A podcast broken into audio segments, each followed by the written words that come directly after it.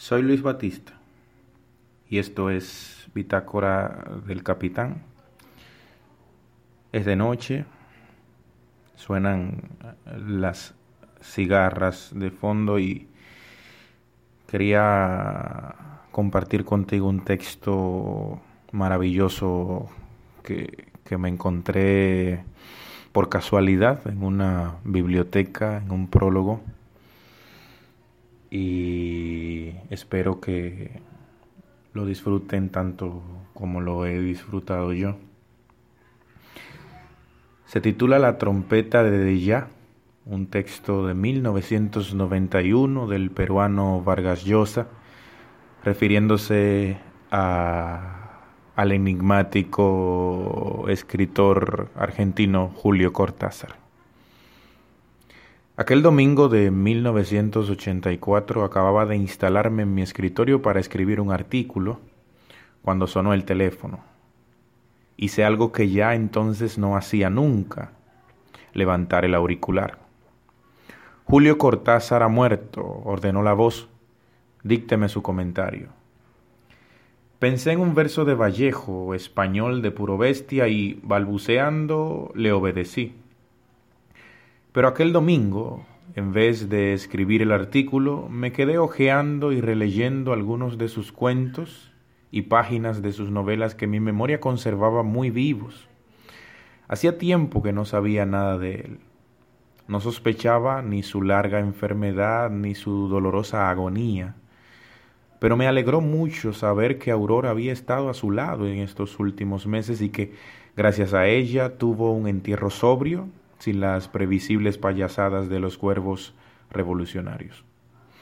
Los había conocido a ambos eh, un cuarto de siglo atrás en casa de un amigo común en París y desde entonces, hasta la última vez que los vi juntos en 1967 en Grecia, donde oficiábamos de traductores en una conferencia internacional sobre algodón, nunca dejé de maravillarme con el espectáculo que significaba ver y oír conversar a Aurora y Julio en tándem.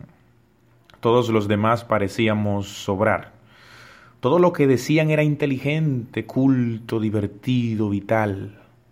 Muchas veces pensé, no pueden ser siempre así. Esas conversaciones las ensayan en casa para deslumbrar luego a los interlocutores con las anécdotas inusitadas, las citas brillantísimas, las bromas que en el momento oportuno descargan el clima intelectual se pasaban los temas el uno al otro como, como dos consumados acróbatas y con ellos uno no se aburría nunca. La perfecta complicidad, la secreta inteligencia que parecía unirlos, era algo que yo admiraba y envidiaba en la pareja tanto como su simpatía, su compromiso con la literatura, que, que daba la impresión de ser exclusivo, excluyente y total, y su generosidad para con todo el mundo y sobre todo los aprendices como yo.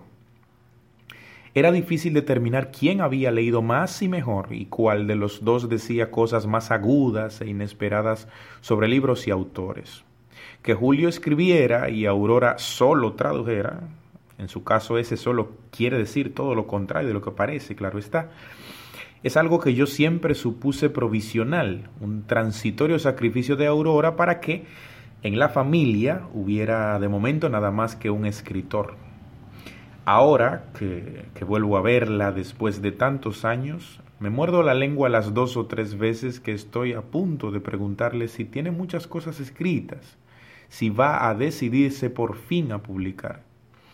Luce los cabellos grises, pero en lo demás es la misma, pequeña, menuda, con esos grandes ojos azules llenos de inteligencia y la abrumadora vitalidad de antaño. Baja y sube las peñas mallorquinas desde ya con una agilidad que a mí me deja todo el tiempo rezagado y con palpitaciones.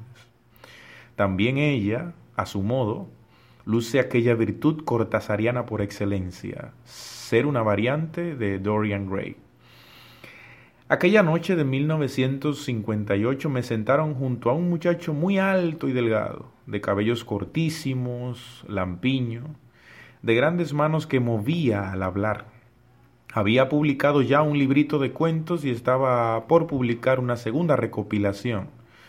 en una pequeña colección que dirigía Juan José Arreola en México. Yo estaba por publicar también un libro de relatos y cambiamos experiencias y proyectos, como dos jovencitos que hacen su vela de armas literaria.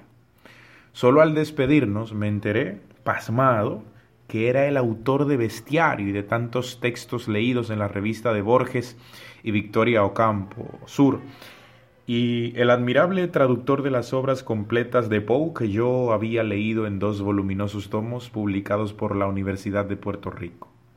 Parecía mi contemporáneo y en realidad era 22 años mayor que yo. Durante los años 60 y en especial los siete que viví en París fue uno de mis mejores amigos y también algo así como mi modelo y mi mentor. Yo admiraba su vida, sus ritos, sus manías y sus costumbres, tanto como la facilidad y la limpieza de su prosa y esa apariencia cotidiana, doméstica y risueña que en sus cuentos y novelas adoptaban los temas fantásticos. Cada vez que él y Aurora llamaban para invitarme a cenar al pequeño apartamento vecino a la Rue de Sèvres primero y luego a la casita en espiral de la Rue du General Bruret, era la fiesta y la felicidad. Me fascinaba ese tablero con recortes de noticias insólitas y los objetos inverosímiles que recogía o fabricaba y ese recinto misterioso que, según la leyenda, existía en su casa, en el que Julio se encerraba a tocar la trompeta y a jugar, el cuarto de los juguetes.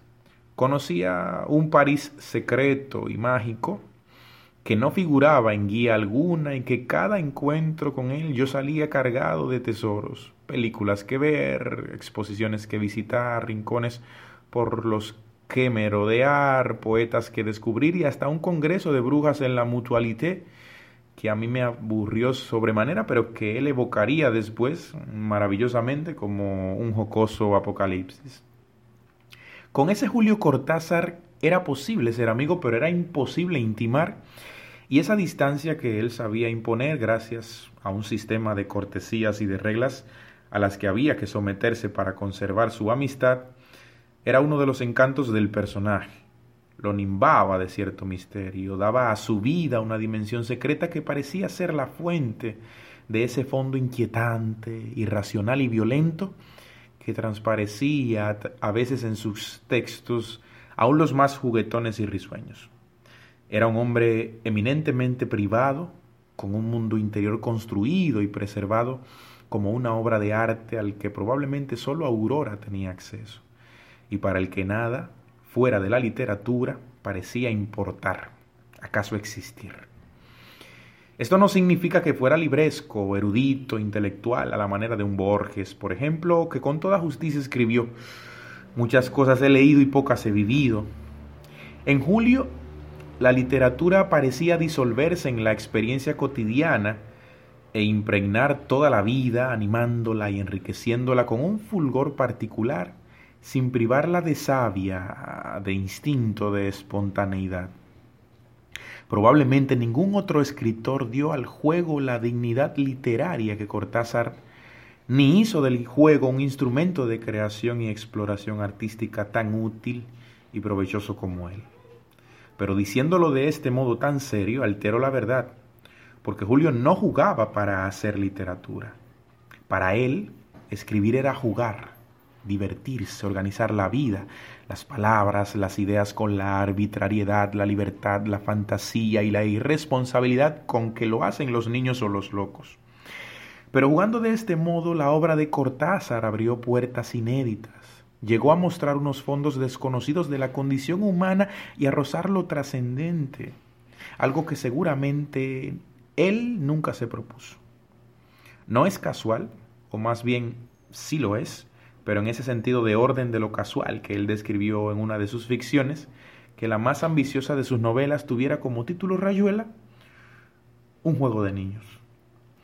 El cambio de Cortázar, el más extraordinario que me haya tocado ver nunca en ser alguno, una mutación que muchas veces se me ocurrió comparar con la que experimenta el narrador de ese relato suyo, Axolotl, en que aquel se transforma en el pececillo que está observando.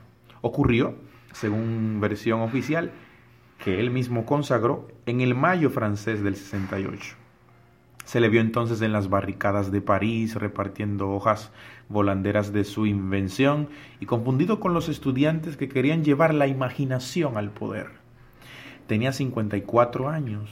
Los 16 que le faltaban vivir sería el escritor comprometido con el socialismo, el defensor de Cuba y Nicaragua, el firmante de manifiestos y el habitué de congresos revolucionarios que fue hasta el final. En su caso, a diferencia de tantos otros colegas nuestros que optaron por una militancia semejante, pero por esnovismo u oportunismo, un modus vivendi y una manera de escalar posiciones en el establecimiento intelectual que era y en cierta forma sigue siendo monopolio de la izquierda en un mundo de la lengua española, esta mudanza fue genuina, más dictada por la ética que por la ideología, a la que siguió siendo alérgico, y de una coherencia total. Su vida se organizó en función de ella y se volvió pública, casi promiscua, y su obra se dispersó en la circunstancia y en la actualidad hasta parecer escrita por otra persona, muy distinta de aquella que antes Percibía la política como algo muy lejano y con irónico desdén. Recuerdo la vez que quise presentarle a Juan Goitisolo. Me abstengo, bromeó. Es demasiado político para mí. Como en la primera, aunque de una manera distinta, en esta segunda etapa de su vida dio más de lo que recibió y aunque creo que se equivocó muchas veces aquella, en que afirmó que todos los crímenes del estalinismo eran un mero accidente del parcours del comunismo, incluso en esas equivocaciones había tan manifiestas inocencia y, e ingenuidad que era difícil perderle el respeto. Yo no se lo perdí nunca, ni tampoco el cariño y la amistad que, aunque la distancia, aunque a la distancia sobrevivieron a todas nuestras discrepancias políticas. Pero el cambio de Julio fue mucho más profundo y abarcador que el de la acción política. Yo estoy seguro de que empezó un año antes del 68 al separarse de Aurora. En 1967, ya lo dije, estuvimos los tres en Grecia trabajando juntos como, como traductores.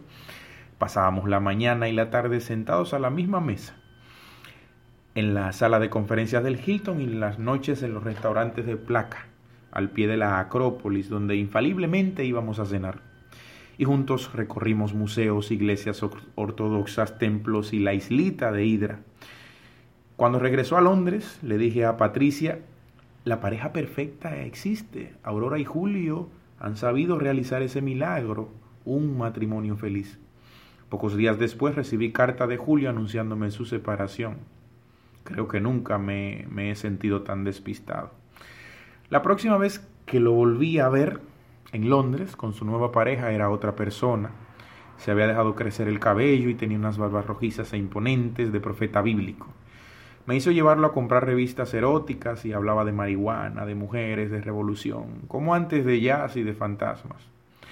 Este otro Julio Cortázar me parece fue menos personal y creador como escritor que el primogénito, pero tengo la sospecha de que compensatoriamente tuvo una vida más intensa y acaso más feliz que aquella de antes, en la que, como dijo, la existencia se resumía para él en un libro. Por lo menos todas las veces que lo vi me pareció joven, exaltado, dispuesto. Pero eso no hay manera de saberlo con certeza, desde luego.